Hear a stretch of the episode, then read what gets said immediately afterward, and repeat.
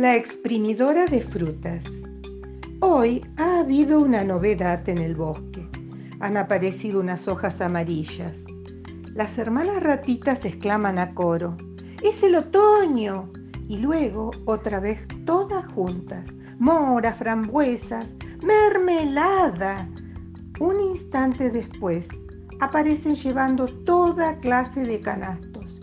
Siempre hacen eso cuando llega el otoño y con la ayuda de sus amigos recogen los sabrosos frutos del bosque para hacer mermelada. A la hora del almuerzo, todos los canastos, grandes o chicos, están llenos hasta los bordes. ¿Y ahora quién nos va a ayudar a hacer la mermelada? Preguntan las hermanas ratitas. Aquiles, tú nos ayudarás como de costumbre. Aquiles, la tortuga, llamada así por Aquiles, el guerrero legendario que se destacaba por ser el hombre más veloz de toda Grecia, replica, Oh, no, nada de mermelada otra vez. No puedo comer mermelada. ¿No saben que me hace engordar? Engordé tanto el año pasado que no podía ni siquiera entrar en la casa y tuve que dormir afuera. Entonces, ¿qué haremos con toda esa fruta? Ya sé, haremos una gran cantidad de jugo de fruta. Vengan. La tortuga Aquiles conduce a las hermanas ratitas hasta donde está instalado un aparato muy singular que el castor ha construido según su propia invención.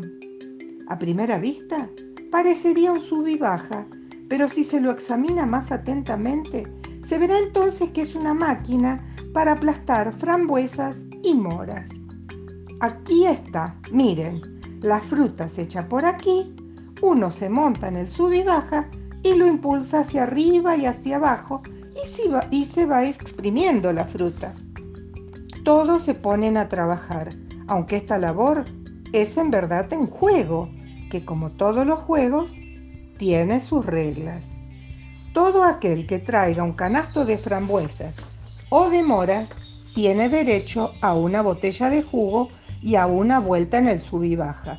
El que traiga dos tiene derecho a dos turnos y así sucesivamente.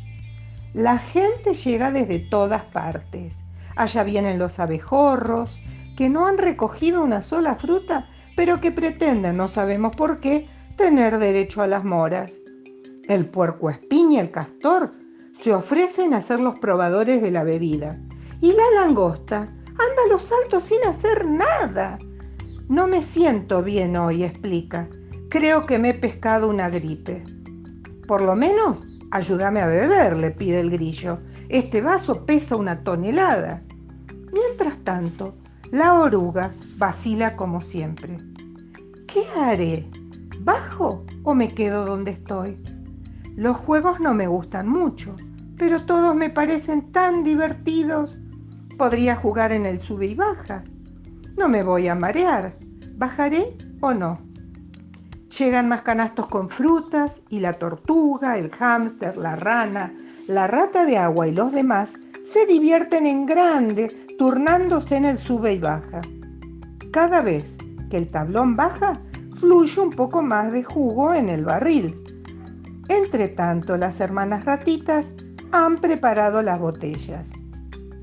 Por fin, cuando el sol se pone en el cielo rosado y las primeras sombras de la noche empiezan a extenderse sobre el bosque, se ha terminado la gran tarea de exprimir frutas y las hermanas ratitas están guardando en la despensa las botellas ya cerradas con sus corchos. La verdad es que la tortuga Aquiles tuvo una gran idea dicen a coro. Montones de gente vendrán este invierno a visitarnos para beber un poco de este jugo. Ya lo verán. Después de pasar mucho tiempo, la oruga se ha decidido por fin. Oh, está bien, dice, bajaré. Pero cuando abre la puerta y mira hacia afuera, se lleva una sorpresa muy desagradable. El trabajo está todo hecho, la diversión se ha terminado y todos se han ido a sus casas.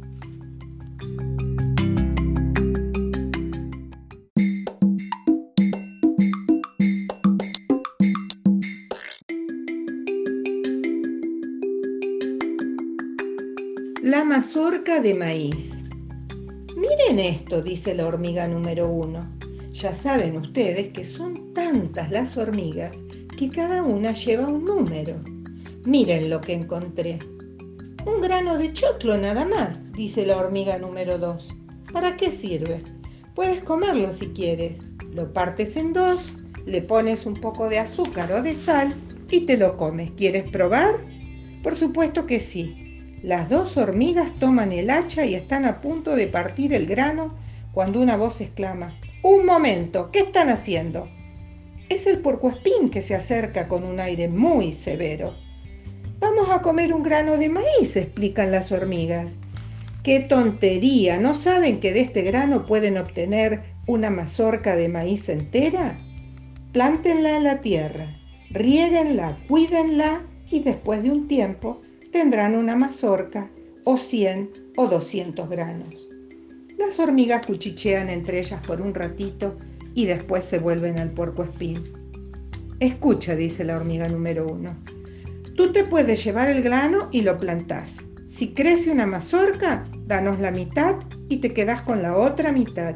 ¿Qué te parece? El espín piensa un momento. Muy bien, la mitad cada uno. Convenido, venga esa mano.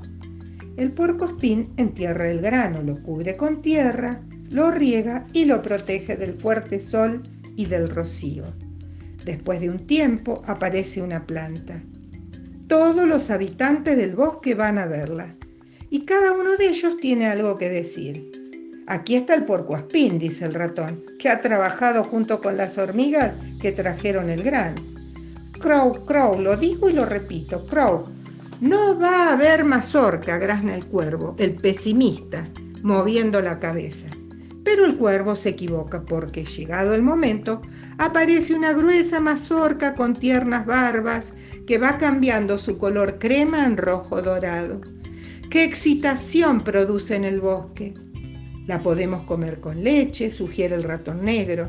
No, frita, dice la rana. No, hervida, dice el topo. No, cruda, dice el castor. Las hormigas van contando los granos. 172. Estrechan la mano del puerco espín y comienzan a llevarse sus 86 granos de maíz hacia el hormiguero.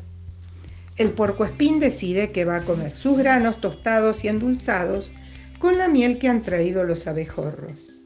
De más está decir que todos están invitados al banquete. El fuego está encendido, las brasas resplandecen y el resto de la mazorca, untada con miel, da vueltas en el asador. En el aire flota un aroma que hace agua a la boca. Instalan una carpa, la gente trae bebidas, un banquete delicioso. El único que no hace realmente nada es el cuervo. ¿Qué estás haciendo? le pregunta la rana. Yo estoy esperando, hay cantidad para todos y los granos tostados y cubiertos de miel están riquísimos y crujientes. Desde luego, todos hubieran seguido comiendo en caso de que hubiera más comida y alguien hubiera tenido dolor de estómago esa noche. Esto es exactamente lo que le pasó al topo, aunque afortunadamente tenía en su casa bayas de enebro maduras y eso cura cualquier dolor. Cuando echado en la cama esperaba que su dolor de estómago pasara, el topo sintió un ruidito afuera y asomándose a la ventana, vio a la luz de la luna que las hormigas se llevaban arrastrando la enorme mazorca desgranada. El topo les preguntó, ¡Eh! ¿Qué están haciendo con eso? Y las hormigas, que son realmente muy económicas, contestaron, uno nunca sabe cuando algo podrá ser útil.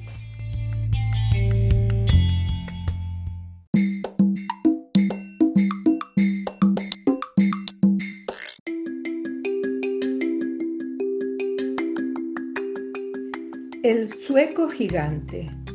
Sí, es verdad, una pileta de natación es algo muy lindo, pero es mucho más divertido bañarse en el río.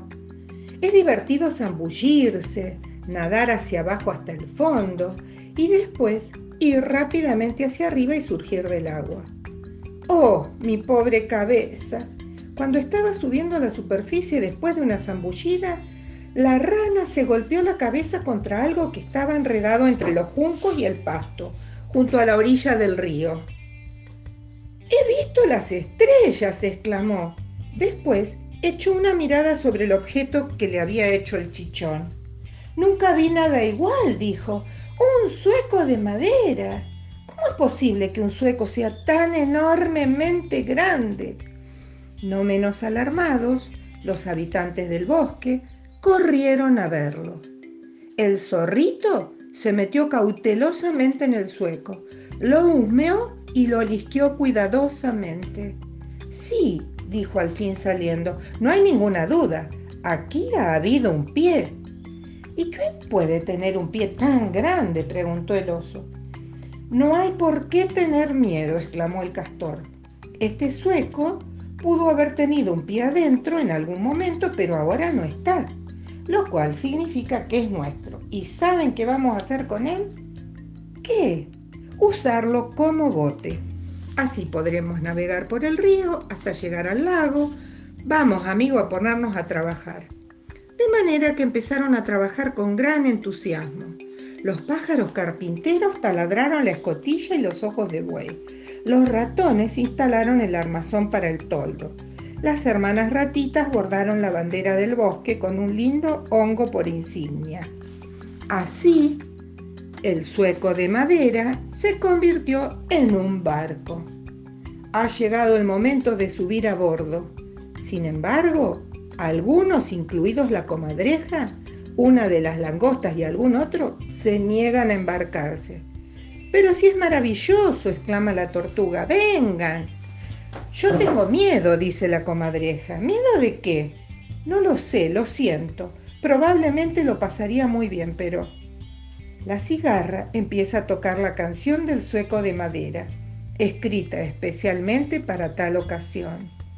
El oso y la marmota arrastran el barco que inicia su camino río arriba, en medio del aplauso general. En el agua, la nutria vigila el casco, lista para corregir el rumbo. Resulta verdaderamente espléndido ver al sueco de madera navegar en el agua resplandeciente, y todos disfrutan a bordo. Es divertido viajar así, sin ningún esfuerzo. Las hermanas ratitas dicen a coro, navegar es por cierto maravilloso, ¿verdad? Pero todavía mientras van navegando, uno a otro de los habitantes del bosque se pregunta alguna vez con inquietud, ¿quién pudo haber sido el dueño del sueco tan enorme? No es posible pretender que el oso y la marmota tiren todo el tiempo el bote aguas arriba. Es justo darles a ellos también la oportunidad de navegar, pero ¿cómo va a andar el barco si ellos dejan de arrastrarlo?